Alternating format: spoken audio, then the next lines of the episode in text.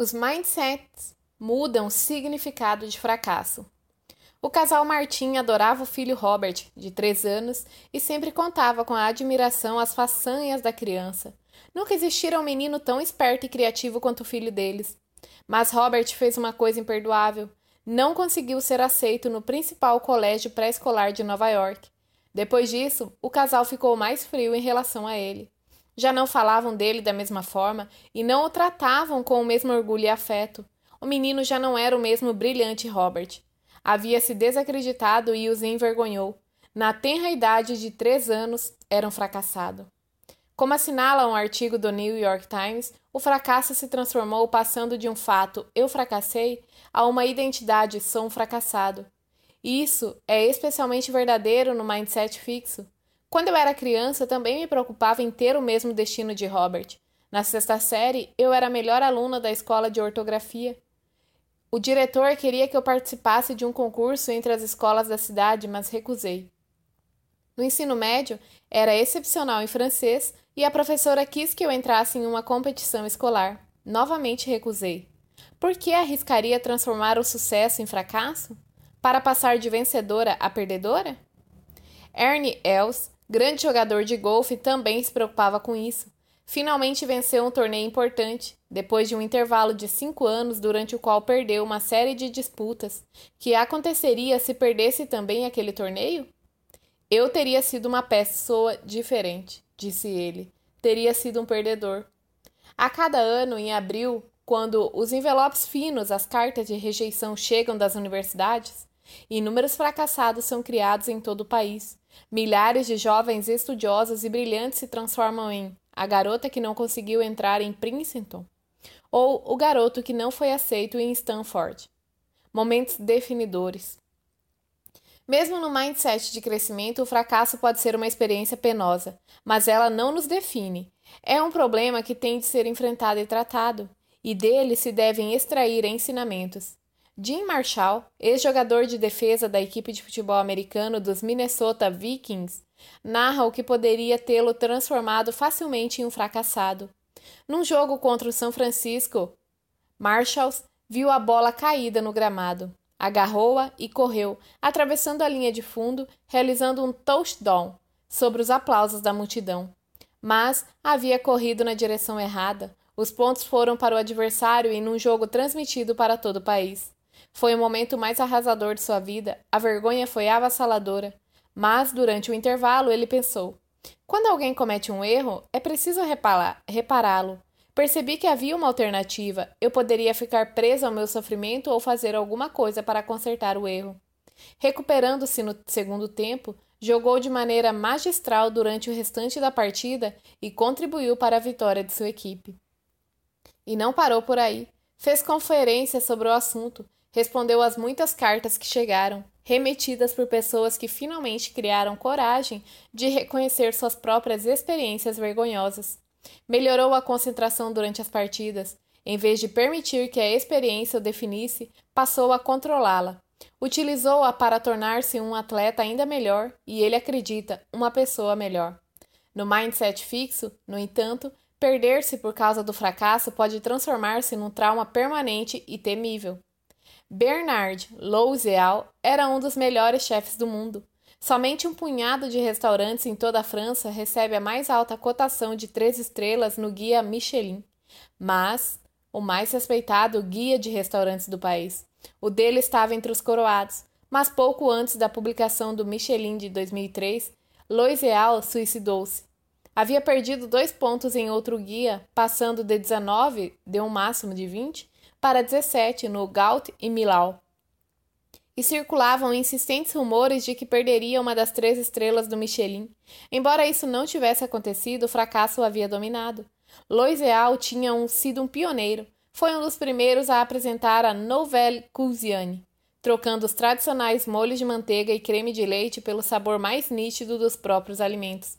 Homem de energia, era também empreendedor. Além de seu restaurante Três Estrelas na Borgonha, criara outros três em Paris.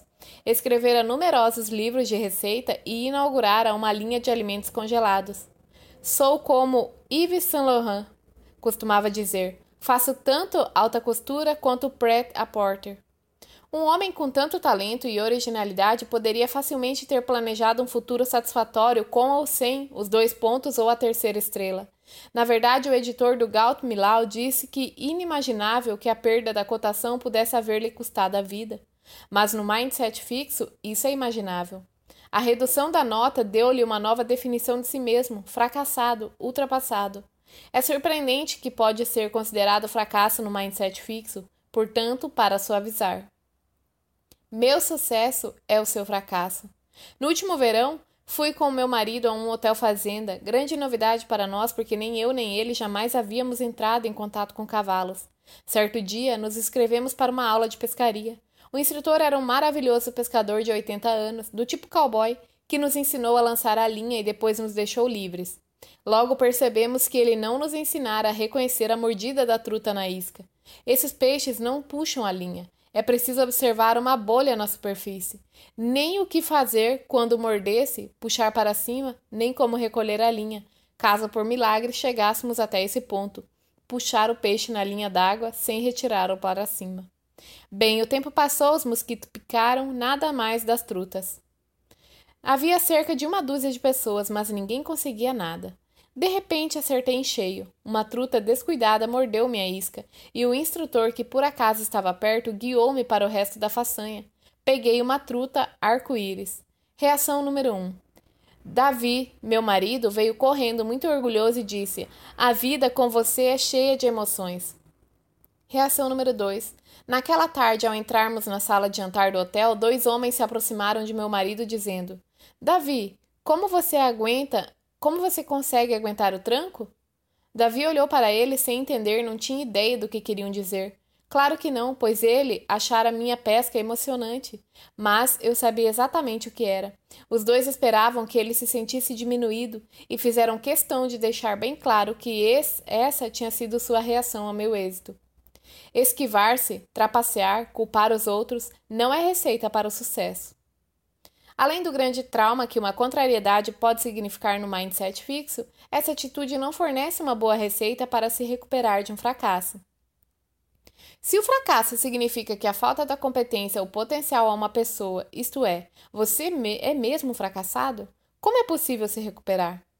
No estudo, alunos da sétima série declararam que de, forma, de que forma reagiram a um fracasso nos estudos. Uma nota baixa em um teste numa matéria nova, como era de esperar, os de mindset de crescimento disseram que estudariam mais para a prova seguinte. Mas os de mindset fixo responderam que estudariam menos da próxima vez, o que não causa muita surpresa. Se tinham a capa não tinham a capacidade, para que perder tempo? Acrescentaram que pensariam seriamente na possibilidade de colar. Como não tinham capacidade, achavam que era preciso procurar outra saída. Além disso, em vez de procurar aprender com os fracassos e repará-los, os indivíduos de mindset fixo podem simplesmente tentar restaurar sua autoestima. Por exemplo, podem começar a procurar gente que esteja em situação ainda pior do que elas. Depois de não se darem bem numa prova, estudantes universitários tiveram a oportunidade de ver as provas de outros alunos. Os de mindset de crescimento viram provas de pessoas que haviam tirado notas muito superiores a deles. Como de costume, procuraram corrigir suas deficiências, mas os de mindset fixo preferiram ver as provas dos que tinham tirado as piores notas. Era uma forma de se sentirem melhores consigo mesmo. No livro Empresas Feitas para Vencer, Jim Collins narra um fato semelhante no mundo das grandes empresas. Quando a Procter e Gamble invadiu o negócio de artigos de papel, a Scott Pepper, que até então liderava o ramo, simplesmente desistiu em vez de mobilizar-se e resistir, pensou: ora bem, pelo menos há firmas em situação pior do que a nossa. Outra forma pela qual as pessoas de mindset fixo procuram restabelecer sua autoestima depois de um fracasso é atribuir a culpa a alguém ou arranjar desculpas. Voltemos a John McEnroe. Nunca era culpa dele. Certa vez, perdeu uma partida porque estava com febre, outra porque teve dor nas costas. Uma ocasião foi vítima das expectativas, Outra dos tabloides. Uma vez perdeu um jogo contra um amigo porque este estava apaixonado e ele não. Outra porque se alimentou muito perto da hora do jogo. Em um momento estava gordo demais, em outro magro. Numa partida fazia muito frio, em outra estava demasiado quente. Em uma ocasião estava fora de forma, na outra tinha treinado demais. Sua derrota mais amarga, que ainda o faz perder noites de sono, foi a que ocorreu em 1984 no torneio aberto da França. Por que perdeu o jogo se estava com vantagem de 2 sets a 0? Segundo McEnroe, a culpa não foi dele. Um cinegrafista da NBC havia retirado o fone de ouvido e um ruído começara a surgir do lado da quadra. Não foi culpa dele. Portanto, ele tentou, não tentou melhorar sua capacidade de concentração ou seu controle emocional. John Whedon, lendário técnico de basquete, diz que ninguém pode ser considerado fracassado enquanto não começar a culpar os outros. Ele quer dizer que é possível estar ainda no processo de aprender com os próprios erros, até que se comece a negá-los. Quanto quando a Enroll, gigante no ramo de energia, faliu, vítima de uma cultura de arrogância de quem foi a culpa? Não foi minha. Fez questão de frisar Jeffrey Skilling, o CEO e gênio da firma. A culpa foi do mundo. O mundo não compreendeu o que a Enroy buscava realizar. E o que dizer da investigação sobre uma grande fraude empresarial feita pelo Departamento de Justiça? Uma caça às bruxas. Jack Welk, o CEO com mindset de crescimento, reagiu a um fiasco na General Electric de maneira completamente diferente. Em 1986, a GE comprou um banco de investimento Kidder, Peabody e Co. Pouco depois de fechar o negócio, essa empresa foi abalada por um grande escândalo de corrupção na in interna na bolsa. Alguns anos mais tarde, nova calamidade na pessoa de Joseph Jett, um corretor que fez diversas transações fictícias de centenas de milhões de dólares para aumentar suas comissões. O Elk telefonou para 14 de seus colegas da alta direção da GE para dar a má notícia e pedir desculpas pessoalmente. Eu mesmo assumi a responsabilidade pelo desastre, disse Welk. Mindset e depressão. Talvez Bernard Loiseau, o chefe francês, estivesse apenas deprimido? Já pensou nisso? Como psicóloga e educadora, tenho interesse vital pela depressão. É muito comum nos campos universitários, principalmente entre fevereiro e março. Nessa época, o inverno ainda não terminou. O verão ainda não está à vista, há muito que estudar e os relacionamentos frequentemente se desfazem. Mas, há muito tempo, tem ficado evidente para mim que alunos diferentes lidam com a depressão de formas radicalmente diversas. Alguns deixam tudo de lado. Outros, embora sintam-se muito mal, resistem. Esforçam-se para comparecer às aulas, mantêm os estudos em dia e cuidam de si mesmos. Dessa forma, quando melhoram, suas vidas estão intactas. Não faz muito tempo, resolvemos investigar se os mindsets tinham algo a ver com essas diferenças. Para isso, verificamos os mindsets dos alunos e depois os fizemos manter uma espécie de diário online durante três semanas. Em fevereiro e março, todos os dias eles respondiam às perguntas sobre seu ânimo, suas atividades e de que forma lidavam com seus problemas. Eis o que descobrimos. Primeiro, os de mindset fixo tinham níveis de depressão mais altos. Nossas análises mostraram que isso se devia ao fato de que ruminavam os problemas e as dificuldades, essencialmente atormentando-se com a ideia de que os fracassos significavam que eram incompetentes ou de poucos méritos. A ideia ficava girando em minha cabeça: você é um idiota. Eu simplesmente não conseguia afastar o pensamento de que isso me tornava menos homem. Novamente, os fracassos os rotulavam e não ofereciam caminhos para o êxito. E quanto mais deprimidos se sentiam, mais deixavam as coisas de lado e menos agiam para resolver os problemas.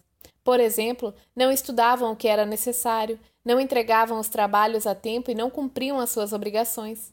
Embora os alunos de mindset fixo demonstrassem maior grau de depressão, havia muitos com o mindset de crescimento que se sentiam extremamente mal, pois aquela era a época em que havia maior número de casos de depressão. Então percebemos algo realmente surpreendente. Quanto mais deprimidos se sentiam os de mindset de crescimento, não era depressão severa. Mais agiam para enfrentar suas dificuldades, mais se esforçavam por manter em dia seus trabalhos escolares e mais cuidavam de suas vidas. Quanto pior se sentiam, mais determinados se tornavam. Com efeito, ao ver a forma pela qual agiam, era difícil perceber até que ponto estavam desanimados. Eis uma história que me foi contada por um jovem. Era meu primeiro ano na universidade e eu estava longe de casa. Todos eram desconhecidos para mim. Os cursos eram puxados e, à medida que o tempo passava, eu me sentia cada vez mais deprimido. Finalmente, a depressão chegou a um ponto em que eu tinha dificuldade até para sair da cama de manhã. Mas todos os dias eu me obrigava a levantar, tomava banho, me barbeava e fiz tudo o que tinha que fazer. Certo dia estava tão mal que resolvi buscar ajuda. Procurei a professora assistente de meu curso de psicologia e pedi seu conselho. Você está indo às aulas? perguntou ela. Sim, respondi. Está em dia com as leituras? Estou. Está indo bem nas provas? Sim. Bem, disse ela, você não está deprimido. Sim, ele estava deprimido, mas lidava com a situação da forma com que pessoas com mindset de crescimento tendem a enfrentá-la, com determinação. Será que o temperamento tem alguma coisa a ver com isso? Não serão certas pessoas mais sensíveis por natureza, enquanto outras simplesmente são mais impermeáveis? Sem dúvida, o temperamento desempenha um papel, mas o mindset é uma parte importante da história. Depois que ensinamos as pessoas o mindset de crescimento, elas mudam completamente a forma com a qual reagem à depressão. Quanto pior se sentem, mais motivadas ficam e melhor enfrentam seus problemas. Em suma, quando as pessoas acreditam em traços imutáveis, estão sempre achando que correm o risco de ser avaliadas em termos de fracasso. O fracasso pode defini-las de maneira permanente. Por mais inteligentes ou talentosas que sejam, essa atitude parece incapacitá-las para o uso de seus recursos de reação. Quando as pessoas acreditam que suas qualidades básicas podem ser desenvolvidas, os fracassos podem ser dolorosos, mas não as definem. E se é possível expandir as capacidades, se as mudanças e o crescimento são possíveis, então há muitos caminhos para o sucesso. Os mindsets mudam o significado de esforço. Quando éramos crianças, havia a possibilidade de escolher entre a lebre talentosa, porém leviana, e a tartaruga vagarosa, porém persistente. A mensagem daquela lição era que a lentidão e a constância vencem a corrida. Mas, na verdade, será que alguns de nós realmente desejou ser a tartaruga? Não, apenas gostaríamos de ser uma lebre menos tola. Queríamos ser velozes como o vento e ter um pouco mais de estratégia. Por exemplo, não tirar tantas sonecas antes da linha de chegada. Afinal, todos sabemos que é preciso cruzá-la para poder vencer. Ao tentar priorizar o poder do esforço, a história da lebre e da tartaruga acaba por reduzir sua importância. Reforça a imagem de que o esforço é a coisa para os lentos que sugere que, em raras ocasiões, quando os talentos deixam cair a peteca, os lentos são capazes de levantar levar vantagem. Na verdade, até hoje me lembro do quanto amei essas pequenas criaturas, mas em nada me identificava com elas. A mensagem era a seguinte: se você tiver a infelicidade de ser o menos bem dotado da ninhada, se lhe faltar talento, não terá necessariamente de ser um fracassado. Pode ser um doce e adorável operário e talvez, se realmente se esforçar e conseguir resistir aos olhares de desprezo, chegue até mesmo ao sucesso. Muito obrigado, mas prefiro ser bem dotada. O problema é que essas histórias reduziam a questão e as opções excludentes. Ou você tem a capacidade ou confia no esforço. E isso faz parte do mindset fixo. O esforço é para aqueles que não têm capacidade. As pessoas de mindset fixo nos dizem: se você tiver de se esforçar em alguma coisa, é porque não tem capacidade para fazê-la bem feita. E acrescentam: as coisas são mais fáceis para aqueles que são geniais de verdade. Calvin e Hobbes, Bill Walterson. Quando eu era uma jovem professora assistente no Departamento de Psicologia da Universidade de Illinois, notei certa noite ao passar pelo prédio de psicologia que as luzes estavam acesas em alguns gabinetes de professores. Alguns de meus colegas estavam trabalhando até tarde. Não devem ser tão inteligentes como eu pensei. Nunca me ocorreu que poderiam ser tão inteligentes quanto eu, e também mais trabalhadores. Para mim, uma coisa excluía a outra. Eu era e era claro que eu dava mais valor a uma do que a outra. Malcolm Gladwell, escritor e colaborador da revista New Yorker, sugeriu que nossa sociedade dá mais importância às realizações naturais obtidas sem esforços do que às que requerem diligência. Damos a nossos heróis qualidades superhumanas que inevitavelmente concorrem para sua grandeza. É como se Midori já saísse do útero tocando seu violino, Michael Jordan driblando e Picasso pintando. Isso retrata fielmente o mindset fixo e está por toda parte. Um relatório de pesquisadores da Universidade Duke faz uma advertência sobre a ansiedade e a depressão entre alunas de graduação que aspiram à perfeição sem esforço. Elas acreditam que devem exibir beleza, feminilidade e erudição perfeita sem ter de se esforçar, ou pelo menos sem demonstrar que estão se esforçando. Os norte-americanos não são os únicos a desprezar o esforço. O executivo francês Pierre Chevalier diz: Não somos uma nação que se esforça. Afinal, se você tem savoir-faire, uma mistura de know-how e tranquilidade, faz as coisas sem esforço. No entanto, as pessoas de mindset de crescimento pensam de maneira muito diversa. Para elas, até mesmo gênios têm de se esforçar para obter resultados, e acrescentariam: o que pode haver de heróico em possuir um dom? Podem apreciar o talento, mas admiram o esforço, pois qualquer que seja a capacidade de alguém, o esforço é que deflagra a capacidade e a transformação em realização. Seabscuit Seabscuit era um cavalo tão machucado que deveria ser sacrificado. Na verdade, todo um grupo de pessoas, o jockey, o proprietário, o treinador, estava de algum modo doente. Mas, graças à sua obstinada determinação e contra todas as probabilidades, tornavam-se em vencedores. Uma nação em dificuldades viu esse cavalo e seu cavaleiro como símbolos do que podia ser realizado por meio da coragem e do ânimo. Igualmente, emocionalmente, é a história paralela da autora Seabscut, Laura Hillebrand. Sofrendo nos tempos de universitária de uma grave fadiga crônica que jamais a abandonou, ela frequentemente se via incapaz de agir. Mas alguma coisa na história do cavalo que podia a dominou e inspirou e dessa maneira ela conseguiu escrever um relato emocionante e magnífico a respeito do triunfo da força de vontade. O livro é um testemunho de sucesso de Seabscuit e igualmente o do dela. Vistas pelo prisma do mindset de crescimento, essas histórias dizem respeito ao poder transformador do esforço, de modificar sua capacidade em você mesmo como pessoa. Porém, ao serem filtradas pelo mindset fixo, passam a ser uma excelente narrativa sobre três homens e um cavalo, todos com deficiências que precisavam se esforçar muito. Grande esforço, alto risco. Do ponto de vista do mindset fixo, o esforço é algo exclusivo das pessoas com deficiências. E quando as pessoas sabem que são deficientes, nada tem a perder se esforçando. Mas se você quer ser famoso por não possuir deficiências, por ser considerado genial, talentoso ou portador de aptidões inatas, nesse caso terá muito a perder. O esforço pode diminuí-lo. Nadia Salerno Sonnenberg estreou como violinista aos 10 anos de idade na Orquestra da Filadélfia. Mas quando chegou à escola, Juilliard para estudar com Dorothy Delay, a grande mestra do violino, tinha um repertório de péssimos hábitos. Seu dedilhado e os movimentos com o arco eram desajeitados. Segurava o instrumento na posição errada, mas recusava-se a mudar. Depois de vários anos, viu que outros estudantes chegavam a seu nível e até mesmo a ultrapassavam, e antes dos 20 anos teve uma crise de confiança. Eu estava habituado ao sucesso, ao rótulo da menina prodígio nos jornais, então me sentia fracassada. A menina prodígio tinha medo de tentar. Tudo pelo que eu estava passando se resumia em medo, medo de tentar e fracassar. Quando você vai fazer um teste e não se esforça de verdade, quando não está realmente preparada, quando não treinou com o empenho que deveria e não passa no teste, sempre há uma desculpa. Nada é mais penoso do que dizer: fiz o melhor que podia e isso não foi suficiente.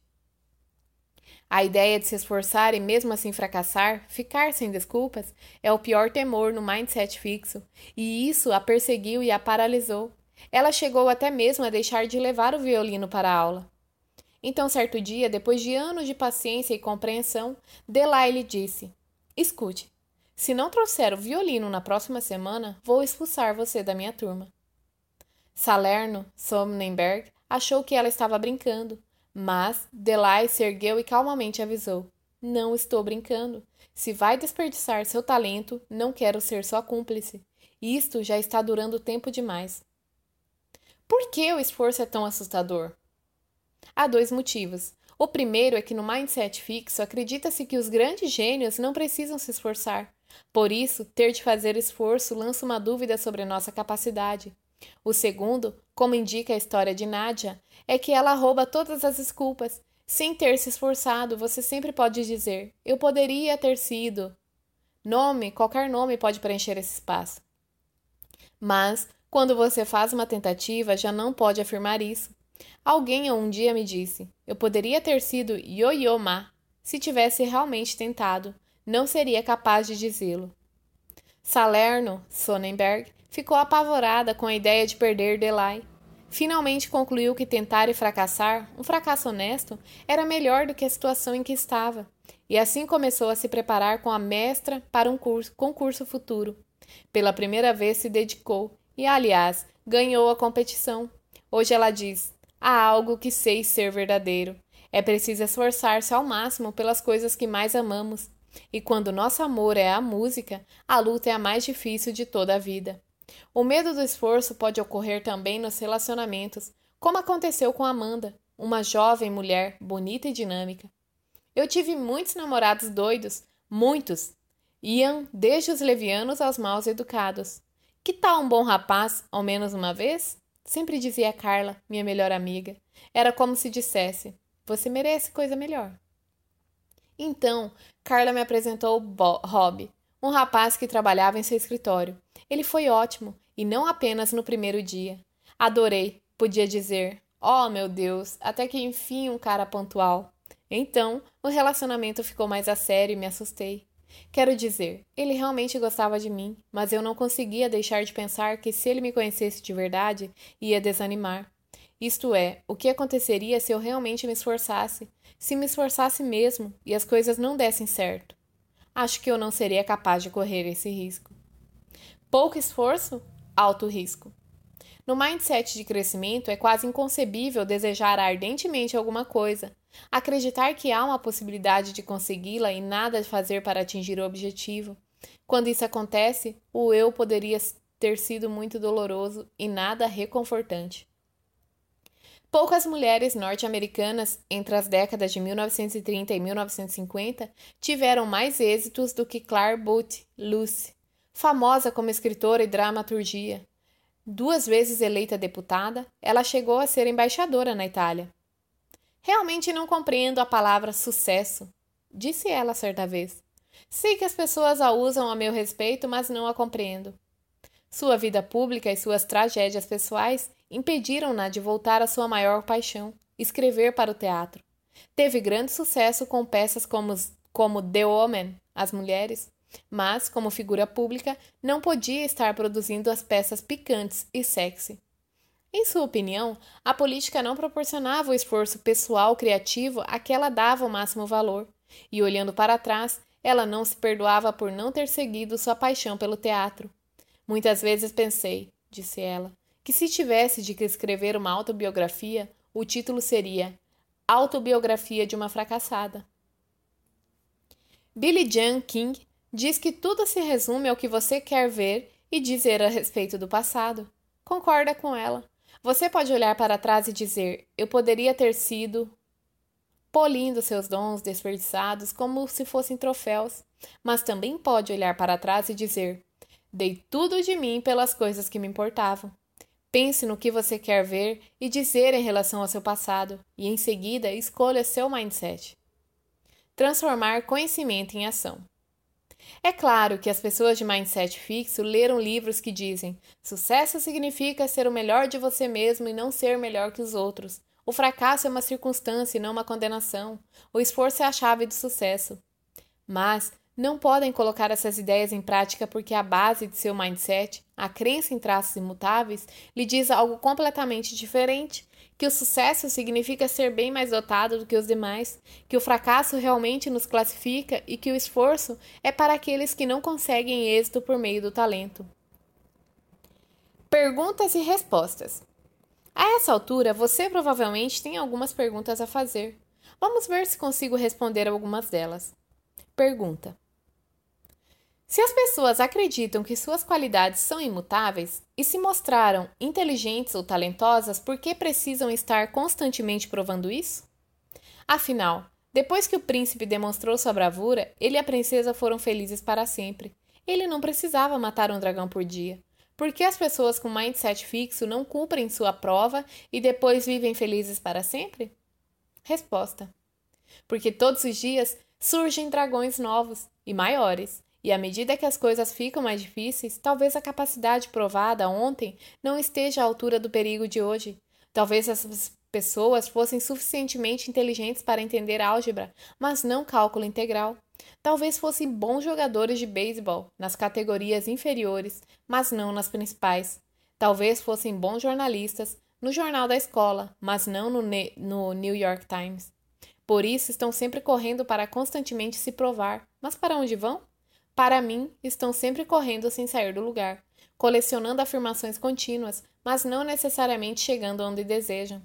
Você conhece esses filmes em que o personagem principal um dia acorda e percebe que sua vida não valeu a pena? Ele sempre passou à frente dos demais, sem melhorar, sem aprender e sem se importar com os outros. Meu preferido é Feitiço do Tempo, a que passei muito tempo sem assistir porque não gostava do título.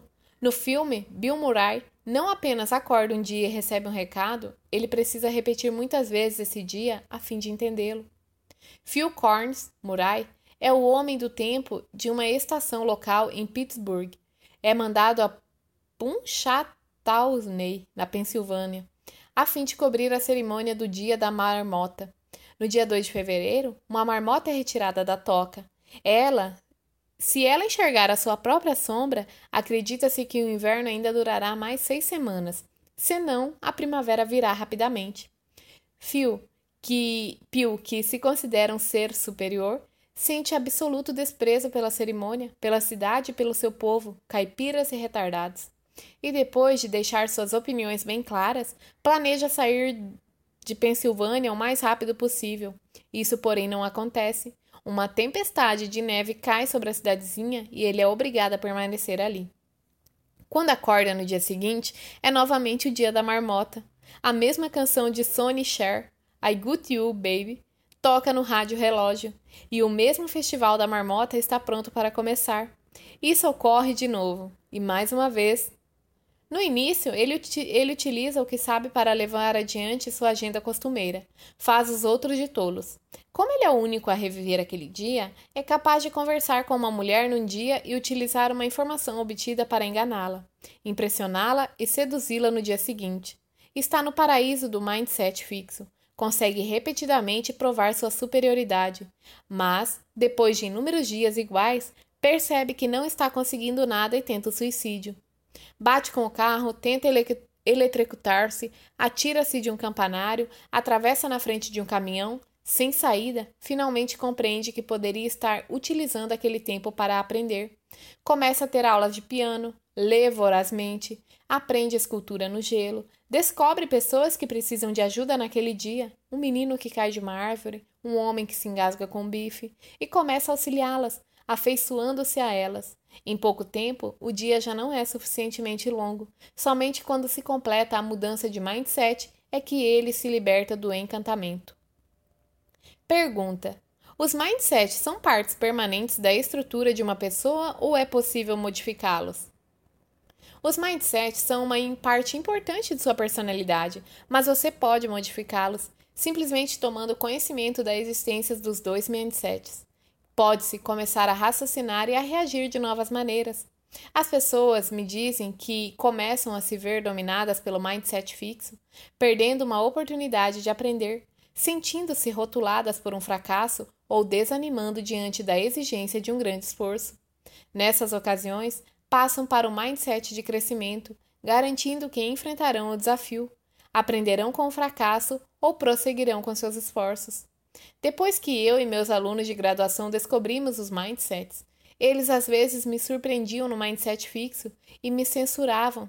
Também é importante compreender que, mesmo quando os indivíduos têm um mindset fixo, nem sempre estão nesse mindset. Com efeito, em muitos de nossos estudos, colocamos as pessoas no mindset de crescimento. Dizemos a elas que é possível aprender determinada habilidade, que a tarefa que lhes demos será essa, trará essa oportunidade. Ou pedimos que leiam um artigo científico que lhes ensina o mindset de crescimento. O artigo descreve pessoas que não possuíam uma capacidade inata, mas que desenvolveram habilidades extraordinárias. Essas experiências transformam os participantes de nossa pesquisa em gente que pensa segundo o mindset de crescimento, pelo menos no momento, e que também age como tal. Mais adiante, há um capítulo que trata exclusivamente da mudança. Nele, descrevo pessoas que modificaram e programas que desenvolvemos para operar a mudança. Pergunta: Perceba em mim os dois mindsets. É possível ser meio a meio?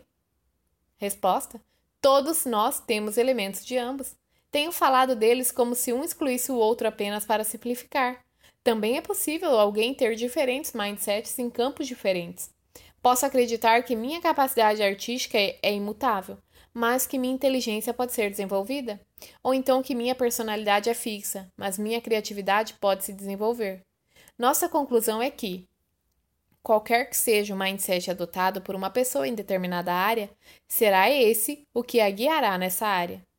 Pergunta: com toda essa sua crença no esforço, está dizendo que, quando uma pessoa fracassa, a culpa é dela por não ter se esforçado suficientemente? Resposta: não. É verdade que o esforço é fundamental. Sem ele, ninguém é capaz de ter sucesso por muito tempo, mas sem dúvida não é a única coisa que existe. As pessoas têm recursos e oportunidades diferentes. Por exemplo, quem tem dinheiro ou pais ricos possui uma rede de proteção. Pode correr mais riscos e levar mais tempo na busca do sucesso. As pessoas que têm facilidade de acesso a uma educação de qualidade, as que dispõem de uma rede de amigos influentes, as que sabem se colocar no lugar certo no momento adequado, todas elas têm melhores probabilidades de ver seus esforços recompensados. O esforço dos ricos, dos instruídos e dos que têm conexões funciona melhor. Pessoas que dispõem de menos recursos, apesar de seus esforços, podem descarrilhar com maior facilidade. A fábrica da cidadezinha natal, onde determinado indivíduo trabalhou a vida inteira, acaba fechando. E agora? O filho fica doente e ele afunda em dívidas, perde a casa. A esposa foge com as economias do casal e ele fica com os filhos e as contas para pagar. Adeus às aulas noturnas. Antes de julgarmos, lembremos-nos que o esforço não chega a ser tudo e que os esforços não são iguais. Pergunta: Você fica dizendo que o mindset de crescimento torna as pessoas vencedoras e melhores e mais bem-sucedidas. Não é verdade que o mindset de crescimento tem a ver com desenvolvimento pessoal e não com ser melhor que os outros? Utilize exemplos de pessoas que subiram na vida a fim de demonstrar até onde o mindset de crescimento pode nos levar. Acreditar que os talentos podem ser desenvolvidos permite que as pessoas realizem seu potencial. Além disso, um exemplo que mostrasse pessoas contentes por terem sido deixadas para trás não seria convincente para os que têm mindset fixo. Não lhes proporciona uma atividade alternativa atraente porque parece tratar-se de uma escolha entre a diversão e a excelência. No entanto, este ponto é fundamental. O mindset de crescimento permite efetivamente que as pessoas gostem do que fazem e continuem a gostar mesmo diante de dificuldades. Os atletas, CEOs, músicos e cientistas de mindset de crescimento adoram suas atividades, o que não é o caso de muitos dos mindsets fixos. Muitas pessoas de mindset de crescimento nem sequer planejaram chegar ao topo. Chegaram porque gostavam do que faziam. É uma ironia, o topo é o lugar onde os de mindset fixos anseiam estar, mas é aí que muitos dos de mindset de crescimento chegam como consequência secundária de seu entusiasmo pelo que fazem. Este ponto também é fundamental. No mindset fixo, tudo gira em torno do resultado. Se você fracassar, ou se não for melhor, tudo não passou de desperdício. O mindset de crescimento permite que as pessoas deem valor ao que fazem independentemente do resultado. Estão enfrentando problemas, mapeando novos rumos, trabalhando em assuntos importantes. Talvez não tenham encontrado a cura do câncer, mas a busca foi profundamente significativa. Um advogado passou sete anos combatendo o maior banco de seu estado em nome de pessoas que se sentiram prejudicadas. Depois de perder a causa, disse: Quem sou eu para afirmar que somente por haver passado sete anos tratando de um assunto devo ter direito ao sucesso? Fiz isso pelo sucesso ou porque o esforço era válido por si mesmo? Não me arrependo. Tinha de fazê-lo, não teria feito de maneira diferente. Pergunta: Conheço muitos workaholics com carreiras meteóricas que parecem possuir mindset fixo? Essas pessoas estão sempre procurando provar sua inteligência, mas na verdade trabalham com afinco e aceitam desafios. Como conciliar isso com a sua ideia de que as pessoas de mindset fixo preferem pouco esforço e tarefas fáceis? Em geral, as pessoas de mindset fixo preferem o sucesso sem esforço, pois é a melhor maneira de provar seu talento. Mas você tem razão.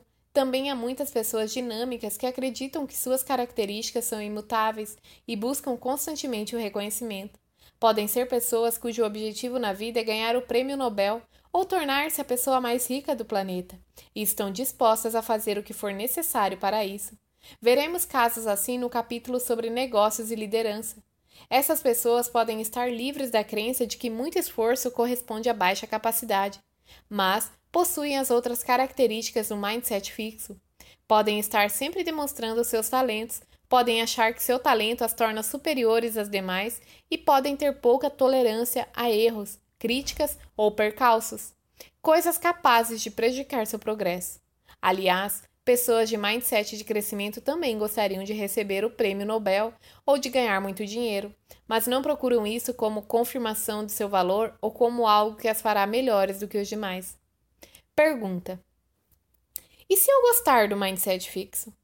Se conheço meu talento e minhas capacidades, sei qual é a minha situação e sei o que posso esperar, por que abriria mão disso? Se você gosta desse mindset, claro que deve ficar com ele. Ao apresentar dois tipos de mindset e os mundos que ambos criam, este livro mostra às pessoas que elas têm uma opção. O importante é que é possível escolher qual dos dois mundos você deseja habitar.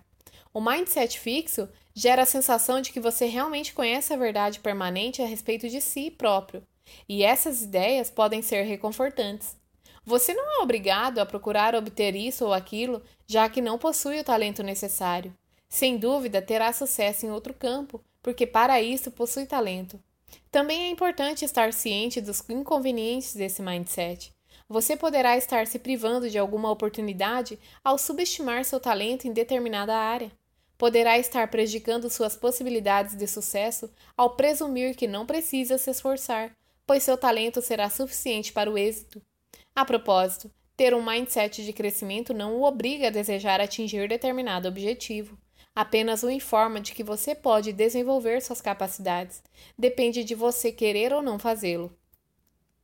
Pergunta: É possível mudar completamente tudo em uma pessoa? E deve-se procurar mudar tudo o que é possível? O mindset de crescimento é a crença de que aptidões podem ser cultivadas, mas isso não define a extensão possível da mudança nem quanto tempo a mudança exigirá. Tampouco significa que tudo possa ser modificado, como as preferências e os valores. Certa vez peguei um táxi e o motorista ouviu uma ópera no rádio. Pensei em iniciar uma conversa. Eu disse: Você gosta de ópera? Não, respondeu ele. Odeio ópera. Sempre odiei. Não quero ser indiscreta, retorqui. Mas então por que está ouvindo ópera? Ele me contou que seu pai fora um apaixonado por ópera e sempre que podia ouvia seus discos antigos. O motorista homem, já de meia idade, durante vários anos vinha procurando cultivar um encantamento pela ópera. Cultivava os discos para tocar, lia os libretos, mas nada adiantava. Não se torture, aconselhei. Há muitas pessoas cultas e inteligentes que não suportam ópera. Por que simplesmente não se considera uma delas? O mindset de crescimento também não determina que tudo é possível mudar, deva ser mudado. Todos precisamos aceitar algumas de nossas imperfeições, em especial aquelas que realmente não prejudicam a nossa vida ou a nossa, or... nossa vida ou a vida de outrem. O mindset fixo dificulta o desenvolvimento e a mudança. O mindset de crescimento é um ponto de partida para a mudança, mas cada um deve decidir por si mesmo em que direção seus esforços de mudança seriam mais úteis. Pergunta: Não faltaria simplesmente confiança às pessoas de mindset fixo? Não. As pessoas de mindset fixo podem ter tanta confiança quanto as de mindset de crescimento, isto é, até que aconteça alguma coisa. Mas, como se pode imaginar, sua confiança é mais frágil, pois as decepções e o mesmo esforço são capazes de enfraquecê-la. Joseph Martocchio realizou um estudo com funcionários que estavam fazendo um curso rápido de informática. Metade deles foi colocada em mindset fixo. Martóquio disse-lhes que o elemento principal seria a capacidade que possuíssem. A outra metade foi colocada em mindset de crescimento. A esses, ele disse que a habilidade com os computadores era suscetível de se desenvolver por meio da prática. Imersos em um ou dois desses mindset, todos os participantes seguiram o curso. Embora os dois grupos iniciassem as atividades com grau de confiança exatamente igual em suas capacidades para os computadores, no final do curso pareciam ter ficado diferentes.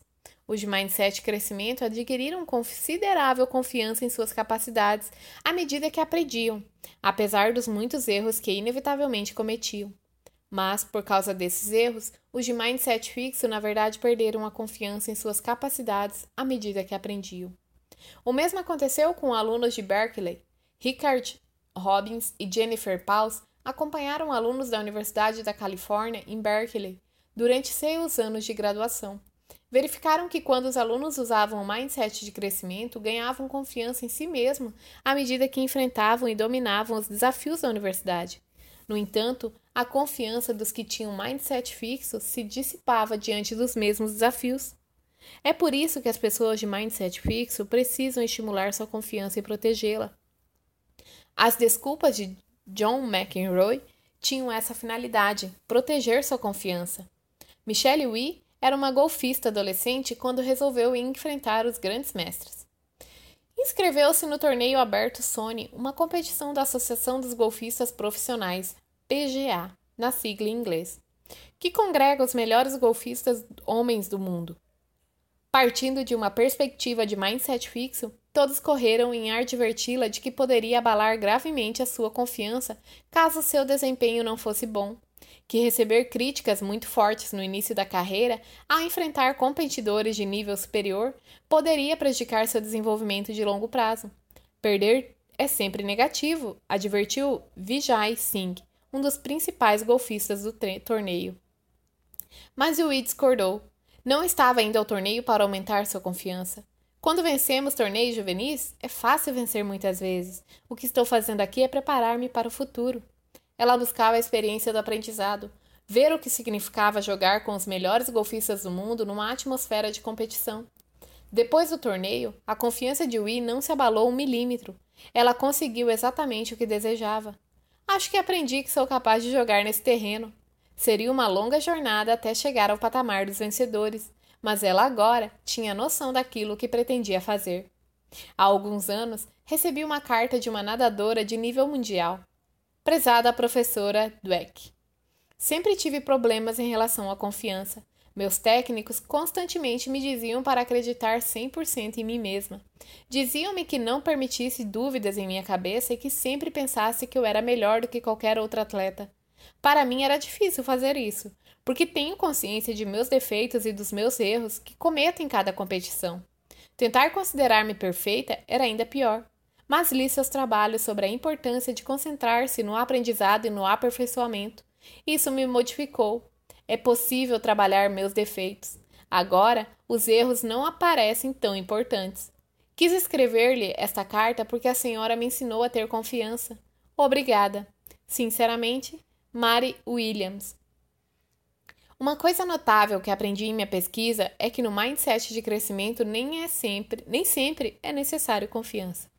O que quero dizer é que, mesmo que você acredite que não sabe fazer bem determinada coisa, ainda assim é possível mergulhar nela com empenho e perseverar.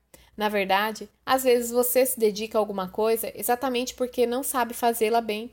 É uma característica maravilhosa do mindset de crescimento. Você não precisa achar que é competente em algo para desejar fazê-lo e ter prazer nisso. Este livro foi uma das coisas mais difíceis que já fiz. Li infindáveis livros e artigos. As informações que obtive foram muitíssimas. Nunca havia escrito de maneira simples. Isso me intimidava.